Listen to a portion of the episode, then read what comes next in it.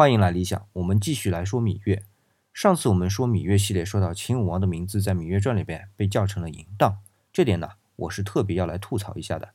不过为了更好的吐槽呢，我们还是先来聊另外一个人的名字，也是《芈月传》里边的人物啊，叫黄歇。从这个名字看来啊，和战国四公子之首的春申君是一样的，又是楚国人，那就暂且认为《芈月传》里边的黄歇啊，就是春申君吧。那我们就说这个春申君，而且呢，就说他的名字，哎，不就是黄歇吗？姓黄名歇呀，有什么好聊的呢？他名歇是对的，但是不是姓黄。上一次我们讲过啊，先秦时期的贵族男子有姓有氏有名有字，也举了屈原的例子。那么黄歇呢？对我们这么叫黄歇啊，就和屈原是一样的，他的那个黄啊是氏，不是姓。查一下史料呢，就能看到黄歇是原先黄国族人的后裔。宋朝的邓明世在他的《古今姓氏书辨证》里边说到啊，黄为楚灭后，其族氏楚，春申君继其后。这里的黄啊，是指一个国家，一个很古老的国家，叫做黄国啊，历经一千四百年啊，后来被楚灭了。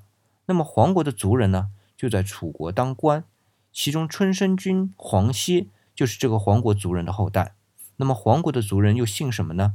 姓嬴，对，就是和秦国的国姓是一样的啊。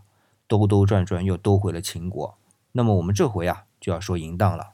呃，不，我们其实不能称秦武王的名字叫嬴荡，因为在那个时代啊，男子的姓是不会出现在名字中的，就像屈原和黄歇一样，应当加在名字前面的是氏。所以我们说秦武王荡，如果按照当时人的习惯。应该称为赵荡，不过这个名字听起来啊，真是不顺耳。不过话说回来啊，叫嬴荡，那听起来就更加不顺耳了。不过还有一点啊，如果真叫嬴荡，只能说这个字是这样写的。但是先秦时期的文字发音和现在有很大的区别，发出来的音应该不会和嬴荡那么相似啊。那么这样说啊，秦武王叫赵荡，那么秦国应该就是赵氏喽？是的，我们还是在《史记》里找啊。而且只要在《秦本纪》里就有交代，秦之先为嬴姓，后分封，以国为姓，有徐氏、谭氏、莒氏、钟离氏、运衍氏、屠裘氏、将梁氏、黄氏、姜氏、修女氏、白敏氏、飞廉氏、秦氏。然秦以其先造父封赵成为赵氏，而这个赵氏和后来的三家分晋的韩赵魏的赵氏啊，又是同一支。所以，我小的时候啊，虽然已经知道秦始皇叫赵正，但是我之所以认为秦始皇叫赵正啊，是因为他妈妈是赵姬，而姓是跟妈妈姓的，所以才叫赵正。后来才知道，原来这赵氏不是因为他妈妈姓赵，而是因为他的祖先赵父被封在赵城里，所以这一支啊就叫赵氏。而关于秦始皇的妈妈啊，赵姬，当然可以理解为赵国一位漂亮的美女啊，姬不就是有美女的意思吗？但是按照褒姒这样的理解啊，很可能赵姬是姓姬，和周国的国姓是一样的啊。说到这里啊，在《芈月传》里还有一个人要捎带着说一下，就是秦国的公主孟嬴。这嬴啊是她的姓，而且女子呢是跟姓的，不跟氏啊，而且还是把姓放在后面。所以说到这里啊，我还得吐槽一下电视剧的名字《芈月传》。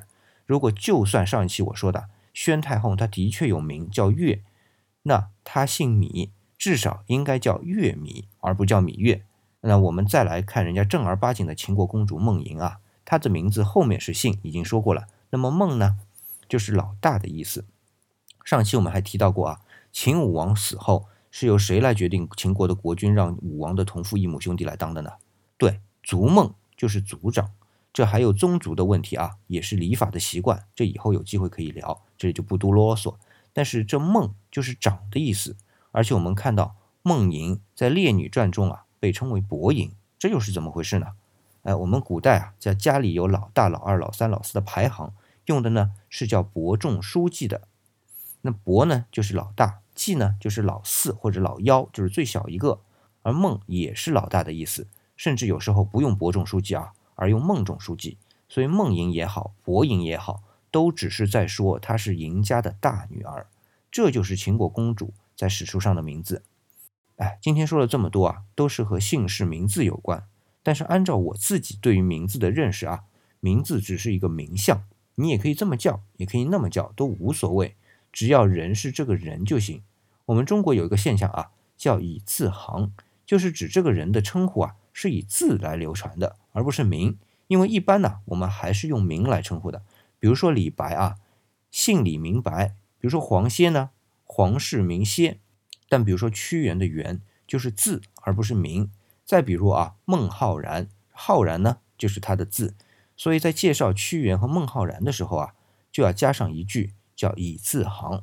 你看啊，一个人。无论你被人记住的是你的名还是你的字都无所谓，因为人们记住的是这个名字所指定的人，而不是这个名字本身。那按照这样说啊，前面我说过的都是白搭，因为名相不重要啊。但我聊这一期啊，是出于两个目的：第一呢是秦王荡，如果我们用淫荡来称呼他，感觉很奇怪，我觉得应该纠正一下；第二呢还是对于文化的理解，因为一个名字对于一个人可能无所谓。咱还是拿屈原来说事儿啊，你叫他屈原，大家都认识。但是啊，这不是对于古人的最常用的称呼方法，因为那个原呢是他的字，按通常的叫法，就像黄宪那样是氏加上名，那屈原呢就应该更多在史书上称为屈平，他是名平字屈啊。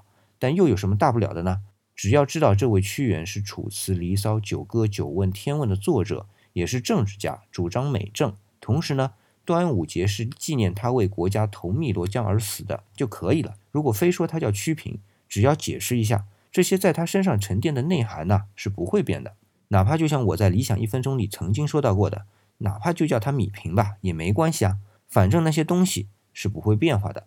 但是啊，我们古人对于姓和氏的普遍区分，是说明了人类的一个发展历程，对于血缘、对于族群的认同、归属，这都是我们这个华夏民族。所特有的。好，今天关于芈月啊，我们就说这些。欢迎你留言来进行更多的讨论。这里是理想主义，我是四眼理想，李是木子李。